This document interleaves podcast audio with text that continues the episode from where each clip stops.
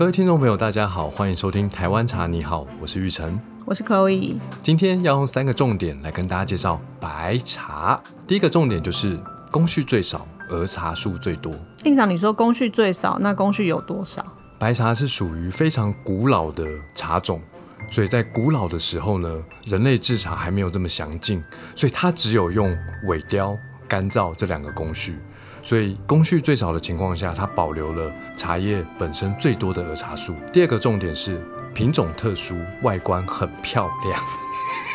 有多特殊啊？到底有多少种品种呢？白茶都会特别选择叶片比较白的品种，在中国有白毫银针、白牡丹、寿眉，在台湾我们多半会用白毛猴、大曼种或者金萱来制作白茶，所以它的外观就长得很漂亮很。漂亮，跟我一样漂亮。第三个重点，茶汤温润，从头到尾甜。那令长白茶的茶汤是白色的吗？它不像绿茶那么绿，也不像红茶那么红，介于绿茶和红茶之间。茶汤颜色比较黄褐色，黄褐色的茶汤喝起来就是温润的。然后因为它工序少，茶叶嫩，所以整个茶从头到尾都会是保留茶汤的甘甜。